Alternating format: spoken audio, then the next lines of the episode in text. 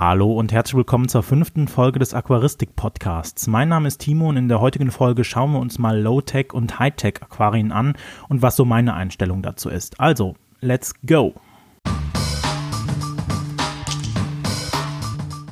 In den letzten Jahren habe ich immer mal wieder die Anfrage bekommen, hey Timo, kann ich denn nicht mein Aquarium auch ohne starke Beleuchtung betreiben? Kann ich dann nicht vielleicht dann doch Bodendecker drinne pflegen? Ähm, brauche ich denn wirklich eine CO2-Zufuhr oder brauche ich wirklich eine Düngung in meinem Becken?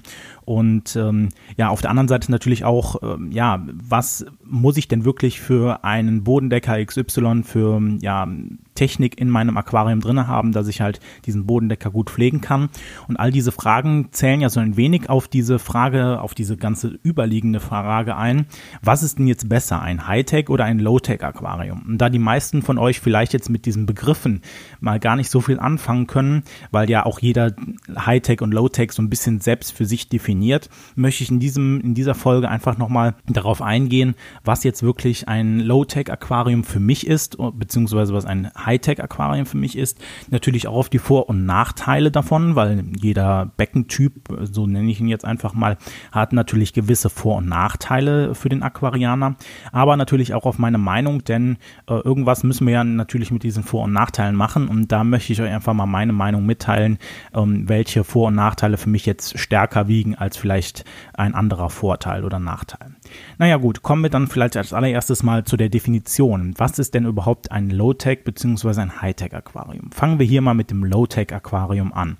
Ein Low-Tech-Aquarium zeichnet sich für mich, also für mich persönlich, ähm, dadurch aus, dass hier ein möglichst geringer Einsatz von Technik erfolgt. Das heißt, wir haben diese, ich nenne sie jetzt einfach mal Basistechnologien, also sowas wie Licht, CO2, Düngung, aber halt immer in sehr oder in einer nicht ausgeprägten Form. Das heißt, ich habe zum Beispiel eine normale oder eine schwache Beleuchtung, also zum Beispiel die Standardbeleuchtung, die bei jedem Becken mit dabei kommt, ist in der Regel so eine ja, Low-Tech ähm, ja, Low-Tech-Technik. Das heißt, die ist in der Regel eher schwach oder normal. Dann haben wir natürlich zum Beispiel die CO2-Zufuhr. Das heißt, bei einem Low-Tech-Aquarium haben wir entweder gar keine CO2-Zufuhr. Das heißt, ähm, wir führen jetzt kein CO2 explizit mit einer Anlage hinzu oder halt nur sehr wenig, dass wir zum Beispiel sagen, okay, wenn wir das machen, dann machen wir das zum Beispiel durch irgendwelche Tabletten, ähm, die dann CO2 erzeugen, ähm, solche Reaktoren oder Oxidatoren nennen, äh, werden sie auch genannt, oder zum Beispiel durch eine Bio-CO2-Anlage, die ja auch manchmal von der Effizienz her nicht an eine normale Druckgas-CO2-Anlage rankommt. Auf der anderen Seite gibt es natürlich dann auch die Düngung, das heißt, wir düngen entweder nur, entweder gar nicht oder nur sehr wenig, das heißt, man bringt jetzt nicht wirklich sehr, sehr viele Nährstoffe ins Aquarium ein, sondern die Aquarienpflanzen ziehen sich die Nährstoffe ja aus den Abbauprozessen, die so ähm, ja im Aquarium stattfinden, zum Beispiel aus der Nitrifikation. Und auf der anderen Seite haben wir natürlich auch nur einen normalen Bodengrund. Und jetzt müsst ihr mich vielleicht mal erklären lassen, was ein normaler Bodengrund ist. Denn ein normaler Bodengrund ist ein Bodengrund für mich jetzt, der nicht gedüngt ist. Das heißt, äh, wir haben zum Beispiel nur einen Kiesboden. Da kann man natürlich jetzt noch einen Nährboden mit reinbringen, ja.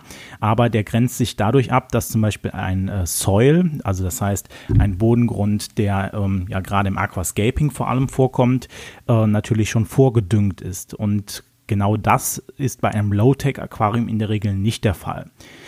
Das Problem an den ganzen Sachen ist, dass wir natürlich dadurch eine weitere charakteristische Eigenschaft für ein Low-Tech-Aquarium ja, bekommen, denn in diesen Aquarien können wir in der Regel, das kann vielleicht bei dir jetzt, wenn du sagst, hey, das stimmt aber ganz gar nicht, was du da sagst, kann natürlich mal immer irgendwie unterschiedlich sein.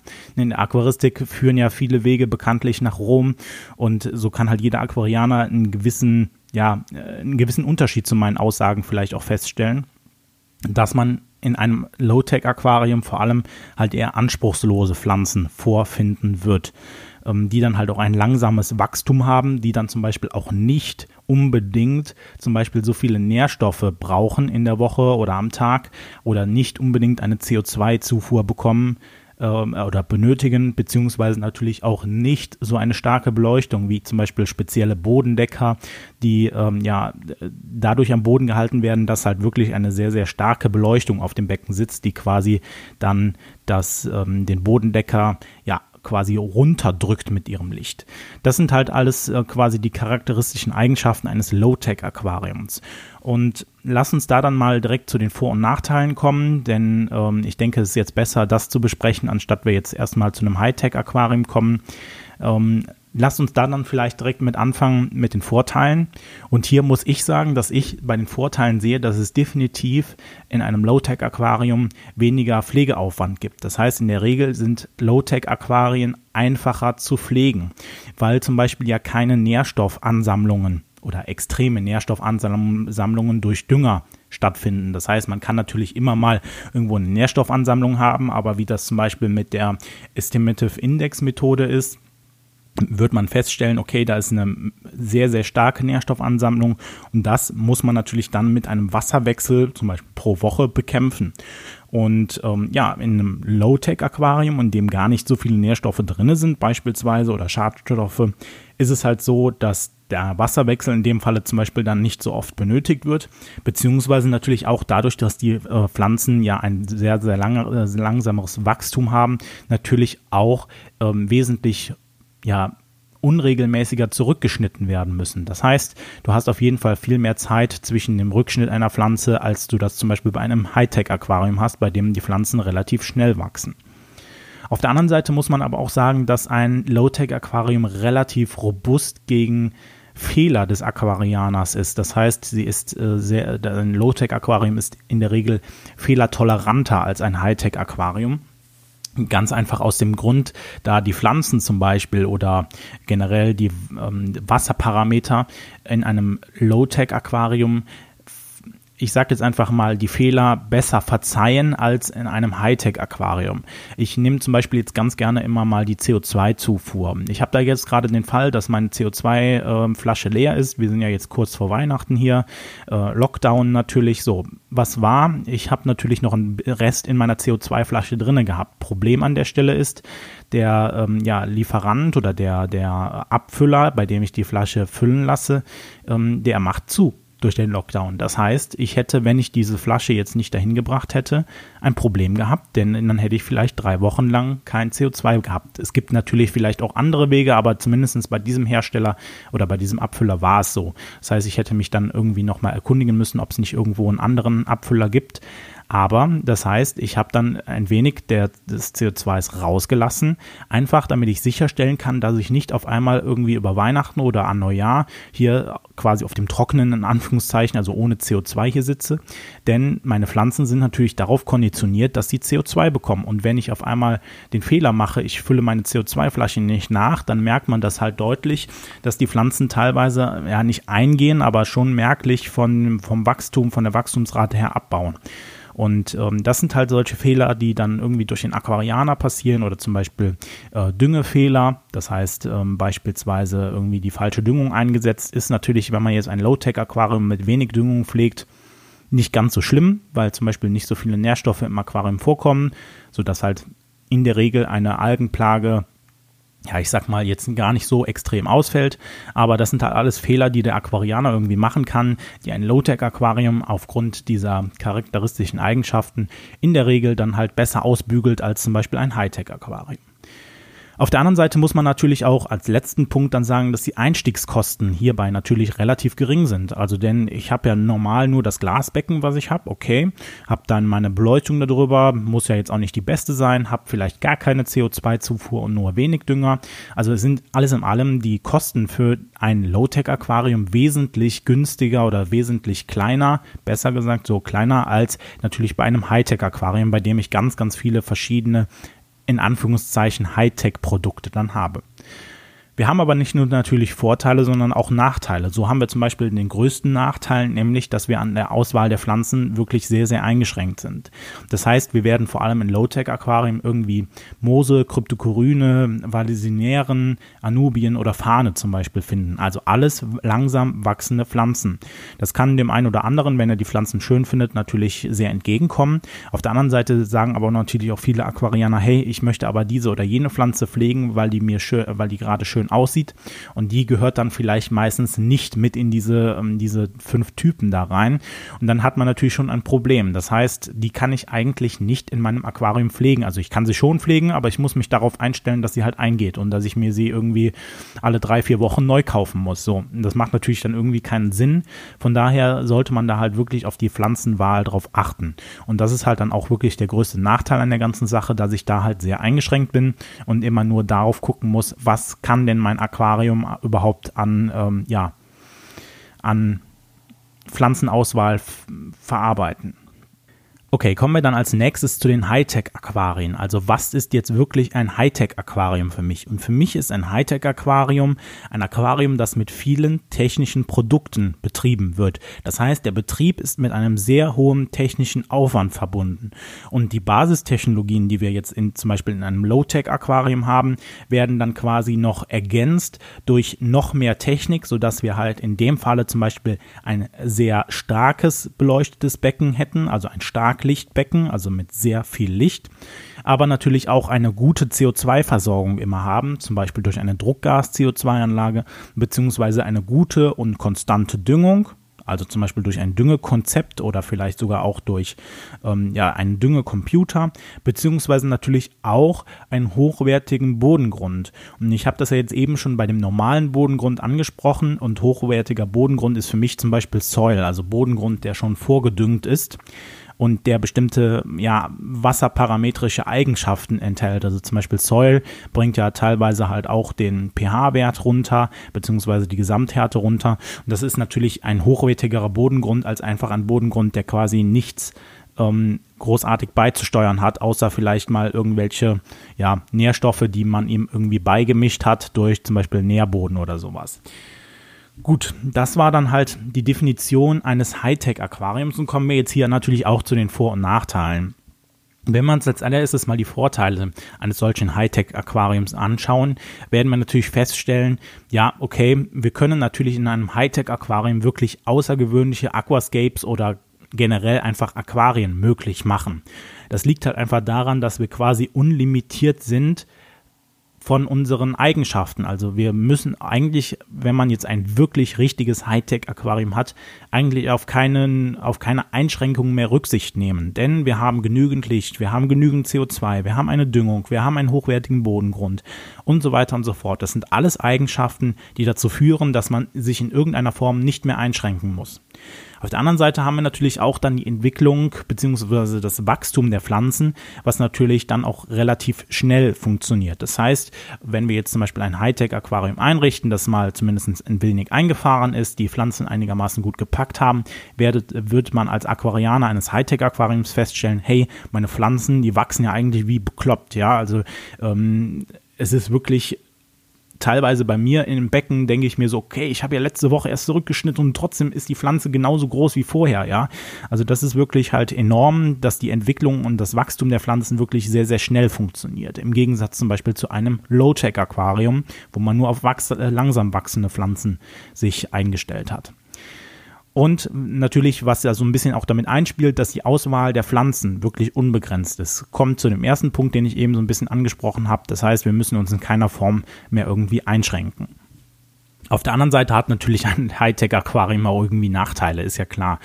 Und ähm, da ist es halt so, dass natürlich der größte Punkt, wo auch sicher wahrscheinlich jetzt gleich alle dann schon den Finger heben und sagen, ja, hier, ich habe einen Nachteil, ja, ein Hightech-Aquarium benötigt natürlich einiges an Geld. Das ist ja vollkommen klar. Wenn ich ganz viele Hightech-Produkte damit einbringe, irgendwie eine sehr, sehr starke Beleuchtung, eine Druckgas-CO2-Anlage, ein Düngesystem und äh, noch Soil, der auch relativ teuer ist, dann kommt natürlich einiges auf den Berg oben drauf, der, was man irgendwie für sein Hobby stemmen muss. Das heißt, heißt, es kann natürlich auch nicht jeder. Das heißt, man ist alleine schon von der finanziellen Seite her irgendwie, ja, ich sag mal, eingeschränkt. Also wenn man sich das jetzt nicht erlauben kann, würde ich mir halt auch kein Hightech-Aquarium zulegen.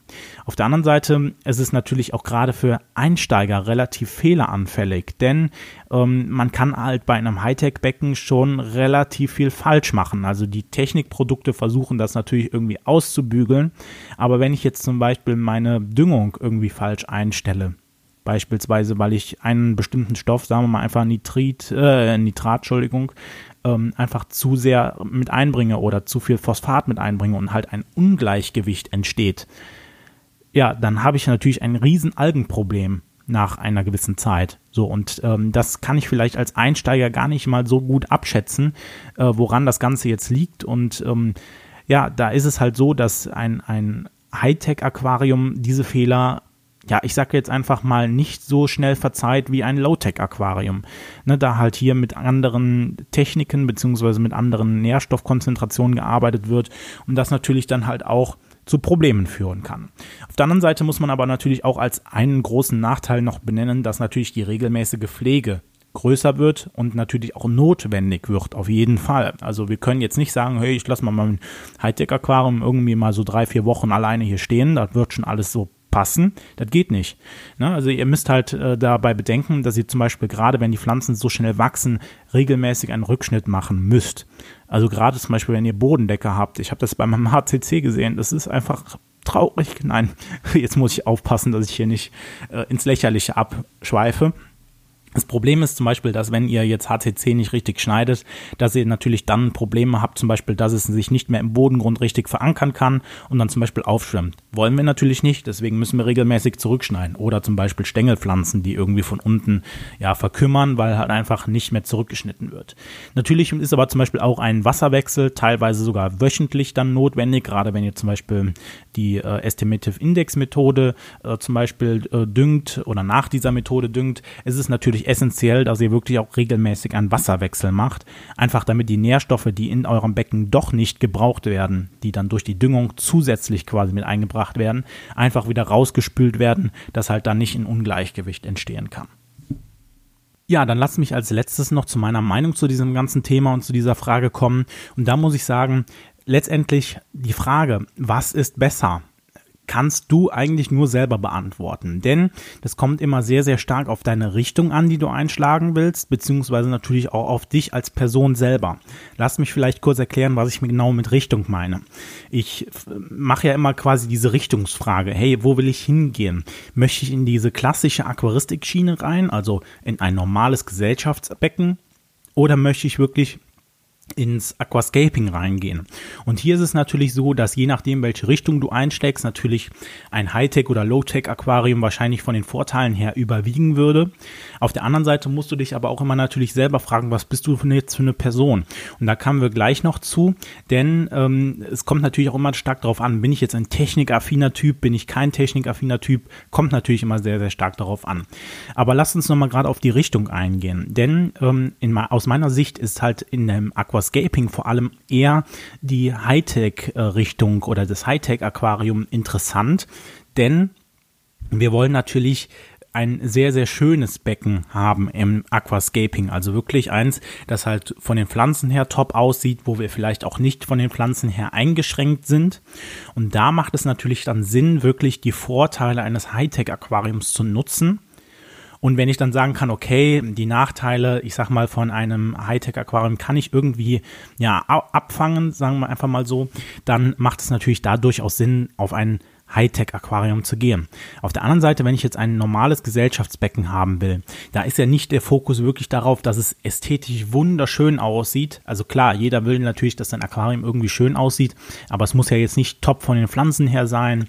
Ähm, es darf vielleicht auch mal was, äh, ja, von, den, von dem Licht her irgendwie ein bisschen, ja, nicht so stark beleuchtet sein, wenn man das jetzt einfach mal so nimmt. Und da überwiegen dann natürlich für mich die Vorteile eigentlich eines äh, Low-Tech-Aquariums. Das heißt, hier hat man halt diesen geringeren Pflegeaufwand, dass das Ganze halt gerade auch für Einsteiger wirklich sehr fehlertolerant und robust ist.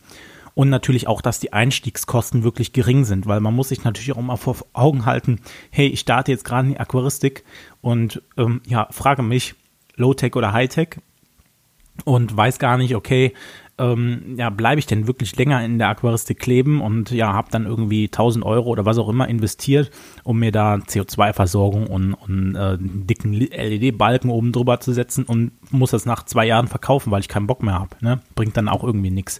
Von daher solltet ihr da natürlich auch die Abwägung äh, machen. Auf der anderen Seite kommen wir nämlich jetzt auch mal zu meinem persönlichen empfinden, denn ich fahre natürlich jetzt kein Hightech oder Low-Tech Aquarium in dem Sinne vielleicht. Also ich würde mich wahrscheinlich eher zu der Hightech-Schiene zuzählen, ähm, habe aber natürlich auch in gewisser Weise teilweise ja, gewisse Elemente vom Low-Tech-Aquarium mit drinnen. Aber ich äh, schätze mich halt eher als Technikbegeisterter ein. Also ich bin technikaffin und finde es halt ganz cool, wenn man irgendwie so ein bisschen Technik am Aquarium hat. Hab ja selber auch meine ähm, CO2-Düngung, äh, wollte ich gerade sagen. Nein, äh, meine, meine ähm, Düngeanlage programmiert und sowas. Von daher finde ich das halt ganz cool, damit ein bisschen Technik zu arbeiten, halt was hochwertigere Produkte zu haben. Ähm, von daher habe ich jetzt eher so ein Hightech-Aquarium, hat aber, hat aber auch so ein bisschen ein paar Low-Tech, ja, wie nennt man das, Arme quasi so mit drinnen. Aber ähm, ja, da müsst ihr halt wirklich gucken, wie ihr selber euch einschätzt und in welche Richtung ihr vor allem geht. Denn ähm, ja, es bringt halt nichts, wirklich nur rein immer auf die Vor- und Nachteile zu schauen und zu sagen, okay, das oder das ist jetzt viel besser, ich mache mir eine Liste pro Contra oder so, sondern äh, ihr müsst wirklich auf euren speziellen Fall schauen, denn dann habt ihr wirklich ein Becken, was auf euch maßgeschneidert passt und nicht wirklich was, was jetzt irgendeiner hier vom Mikrofon erklärt hat, was vielleicht für dich in der Realität gar nicht wirklich passen würde. Okay, so viel von diesem, von dieser Aquaristik-Podcast-Folge. Von daher würde ich sagen, war es das von dieser Folge. Und ich würde sagen, wir sehen uns in der nächsten Folge oder hören uns, ich sage mal sehen, weil ich das von, vom YouTube-Kanal gar nicht anders kenne. Wir hören uns in der nächsten Aquaristik-Folge wieder. Und dann würde ich sagen, bis dahin, ciao.